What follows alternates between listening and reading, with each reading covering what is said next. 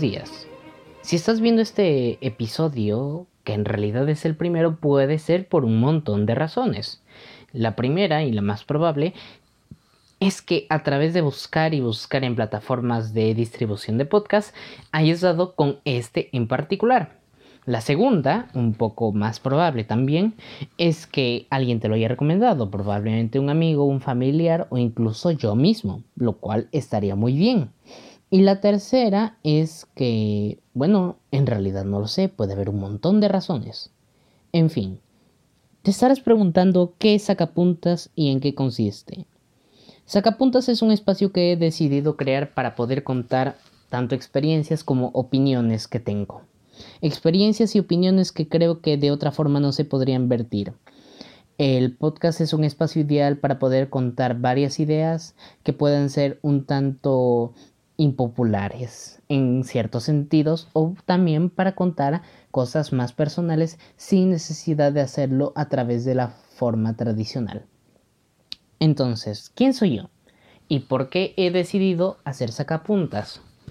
Bueno, no voy a presentarme de momento, em, pero lo principal que tendrías que saber de momento es que soy estudiante y a lo largo de los últimos cinco años he recopilado un montón de información sobre muchos temas de distinto tipo y me han llevado a conclusiones bastante puntuales sobre varios temas. Y esa es la verdad. Esa es la razón por la que tú tienes ahorita en tu dispositivo preferido este podcast. Pero ¿de qué vamos a hablar el día de hoy? Bueno, para empezar quiero plantar este episodio como un primer punto.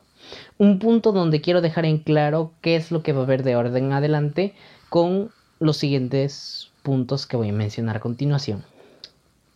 Primero, acerca de cómo la información es tanta pero es tan poca. ¿A qué me refiero con esto?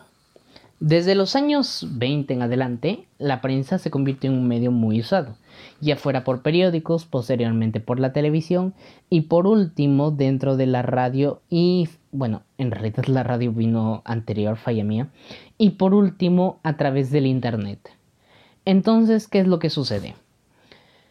Al principio, los medios de comunicación eran un espacio donde la prensa podía criticar algunas acciones que eh, no les pareciera tanto del orden público como de medidas que tomaba la sociedad en general. Esto servía de contrapeso de forma súper excelente ante las medidas que tomaran determinados gobiernos, ante activismo que tuviera alguna connotación negativa, etcétera, etcétera, etcétera.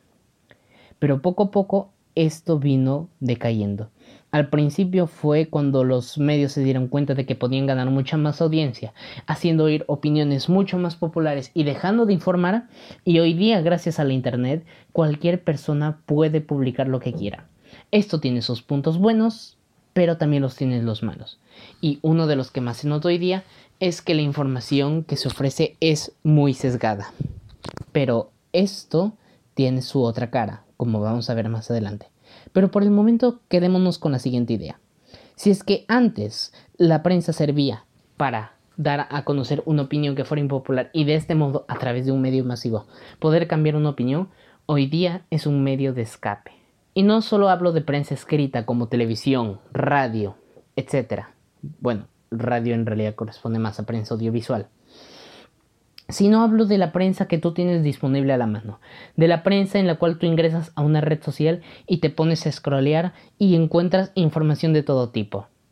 Pero ¿es realmente información de todo tipo? Si tú te fijas, es información que te dice lo que tú quieres oír. Te dice lo que tú deseas escuchar. Y esto tiene un punto muy negativo. Y es que mientras más escuches solo lo que quieras oír, no podrás oír otras perspectivas. Ahora bien, ¿por qué menciono esto como primer punto? Porque esto tiene su otra cara. Una otra cara que muchas veces no queremos aceptar. Vamos a pasar al siguiente punto. Esta distracción está influyendo mucho en nuestra vida cotidiana.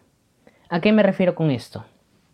Antes, cuando tú querías oír cuál era la opinión más popular o alguna opinión puntual que sirviera para cambiar tu punto de vista, la prensa era uno de los medios más confiables. Hasta que, como dije, comenzó a convertirse en un medio más popular, más aceptable socialmente, a tal punto de que hoy día la prensa que más consumimos, es decir, la Internet, se ha vuelto un espacio de refugio ante la realidad.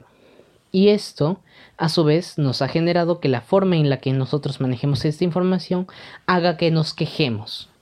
¿Se recuerdan del escándalo de Mark Zuckerberg y Cambridge Analytica? Que a finales de 2008 barra principios de 2019 todo el mundo se estaba quejando y eliminando sus cuentas de Facebook por poner un ejemplo con tal de proteger sus datos personales. Sí, por una parte es cierto, no habían aparecido las políticas puntuales que pudieran justificar esa decisión y por el otro estaba el tema del hackeo de datos. Pero este también tiene su otra cara Quiero que pienses por un momento cuántas veces te has puesto a leer los términos y condiciones de algún servicio que utilices. Incluso puede ser la plataforma a la cual estás escuchando. ¿Alguna vez te has puesto a pensar en lo que estás firmando? Porque al fin y al cabo, aceptar los términos y condiciones de una empresa es aceptar un contrato. Y ese contrato puede ser tan beneficioso como perjudicial para ti.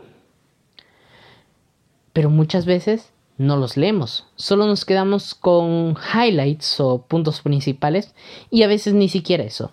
Hay quien simplemente escrolea todo el acuerdo de servicio y da a aceptar sin más, sin saber si es que está regalando sus datos a organizaciones, sin saber qué es lo que puede o no puede hacer en esa plataforma, etcétera, etcétera, etcétera.